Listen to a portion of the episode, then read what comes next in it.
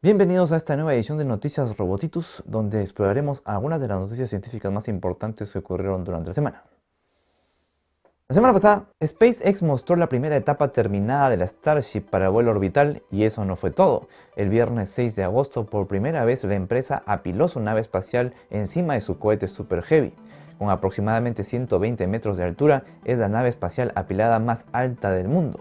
Como se sabe, desde el 2019 SpaceX ha estado probando prototipos de su cohete Super Heavy Starship, del cual ambas etapas serán reutilizables. La empresa estadounidense planea que la segunda etapa se pueda repostar en el espacio y que el sistema sea aplicable tanto para vuelos a la Luna y Marte como para el transporte rápido de personas en la Tierra. A lo largo de los meses las pruebas sucedieron con éxito variable. Algunos prototipos sí alcanzaron elevarse decenas de metros o kilómetros, de ellos la mayoría explotó, aunque también se lograron retornos exitosos a la Tierra. SpaceX utilizará una torre de lanzamiento super pesada denominada Mecasila para dar servicio al cohete. Sin embargo, la fecha exacta del vuelo aún no se ha determinado. La compañía primero debe probar los sistemas de motores y obtener una autorización de vuelo de la Administración Federal de Aviación de los Estados Unidos. Descubren una Pompeya jurásica de animales enterrados en barro.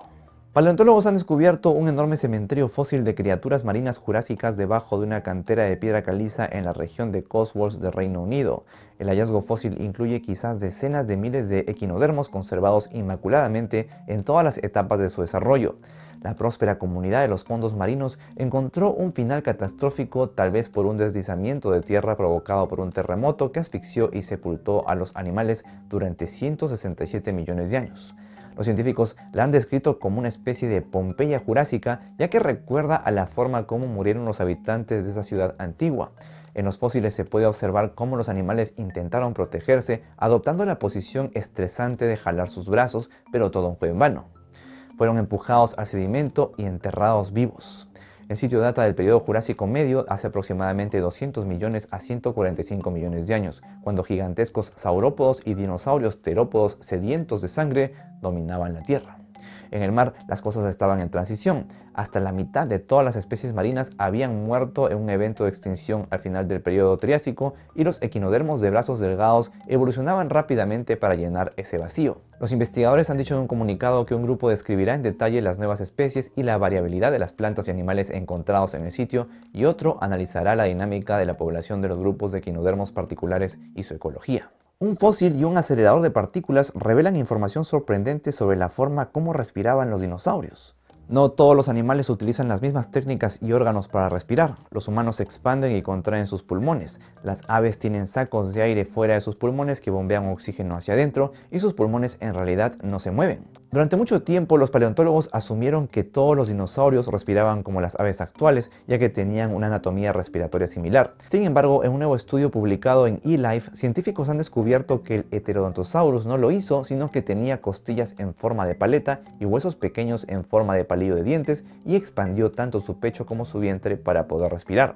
Los investigadores han analizado el nuevo espécimen de Heterodontosaurus con rayos X de alta potencia generados a partir de un sincrotón, un acelerador de partículas gigante que hace girar electrones a la velocidad de la luz en la instalación europea de radiación sincrotón en Francia. Usando estos rayos X pudieron reconstruir digitalmente el esqueleto e identificar las características únicas del dinosaurio. Los neandertales tenían tipos de sangre igual que nosotros. Durante mucho tiempo los científicos han pensado que todos los neandertales solo tenían el tipo de sangre O. Sin embargo, un nuevo estudio de la Universidad de Aix-Marseille publicado en PLOS ONE ha encontrado variaciones polimórficas en la sangre de genomas previamente secuenciados de tres individuos neandertales. Los resultados indican que portaban otros tipos de sangre conocidos del sistema de grupos sanguíneos ABO. Eso significa que la sangre de neandertal no solo vino en forma de tipo de sangre O, sino también en los tipos de sangre A y B. De igual forma, sugieren que los genes subyacentes a los grupos sanguíneos en los neandertales consolidan la idea de que juntos los denisovanos aparecieron originalmente en África. Ello se debe a la ausencia de ciertos antígenos en su sangre y la presencia de grupos sanguíneos ancestrales vinculados a las poblaciones africanas. Otras pistas genéticas hablan de un paso del tiempo mucho más tardío, incluido un alelo del gen RHD que codifica una proteína en el grupo sanguíneo RH. Este alelo no se encuentra en los humanos modernos a excepción de dos individuos actuales, un aborigen australiano y un indígena papu. Perdón. Según los autores del estudio, el misterioso vínculo quizás sea evidencia del mestizaje entre neandertales y sapiens antes de que este último migrara al sudeste asiático. Por primera vez, astrónomos detectan luz saliendo detrás de un agujero negro. Sí, nuevamente Albert Einstein tuvo razón. Investigadores del Instituto Kavli de Astrofísica y Cosmología de Partículas de la Universidad de Stanford se encontraban estudiando los rayos X que rotaban de un agujero negro supermasivo en el centro de la galaxia espiral Zwicky 1 a 800 millones de años luz de distancia cuando de pronto se encontraron algo inesperado. Detectaron una serie de ecos luminosos cuyo origen en un principio no pudieron ubicar. Los estallidos de luz eran más pequeños, llegaban más tarde y tenían colores diferentes a los destellos que se ven desde el frente del agujero negro. Se percataron rápidamente que los ecos llegaban detrás del agujero negro supermasivo. Esto es fiel a la teoría de relatividad general de Einstein, la cual menciona que estos objetos deforman el espacio-tiempo permitiendo viajar a la luz alrededor del agujero negro. En realidad la luz que entra en ese agujero negro no sale, por lo que no deberíamos poder ver nada ubicado detrás del agujero.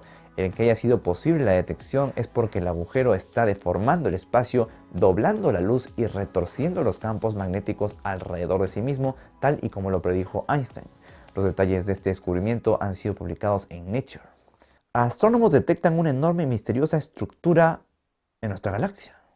Astrónomos de la Universidad de Nanjing detectaron un largo rizo de gas al que bautizaron como Katail, la estructura es tan grande que tiene confundidos a los científicos sobre si realmente es parte de un brazo espiral galáctico nunca antes visto.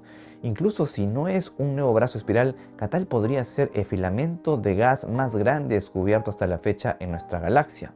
Aunque el mayor misterio en ese caso sería cómo se produce un filamento tan enorme en una ubicación galáctica extrema.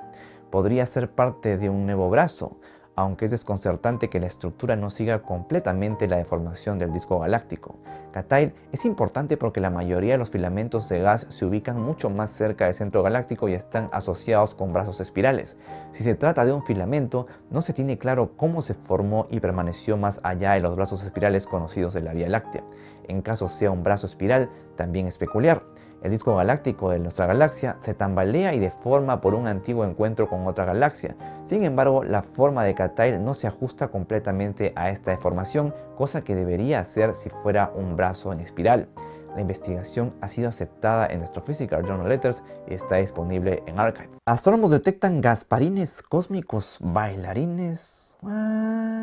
Astrónomos australianos han publicado unas curiosas imágenes del espacio que recuerdan al fantasma amistoso Gasparín. Las formas se deben a extrañas nubes de electrones que rodean las galaxias en las profundidades del cosmos. Científicos de la Universidad de Western Sydney y CSIRO descubrieron los Gasparines bailarines utilizando el radiotelescopio ASCAP.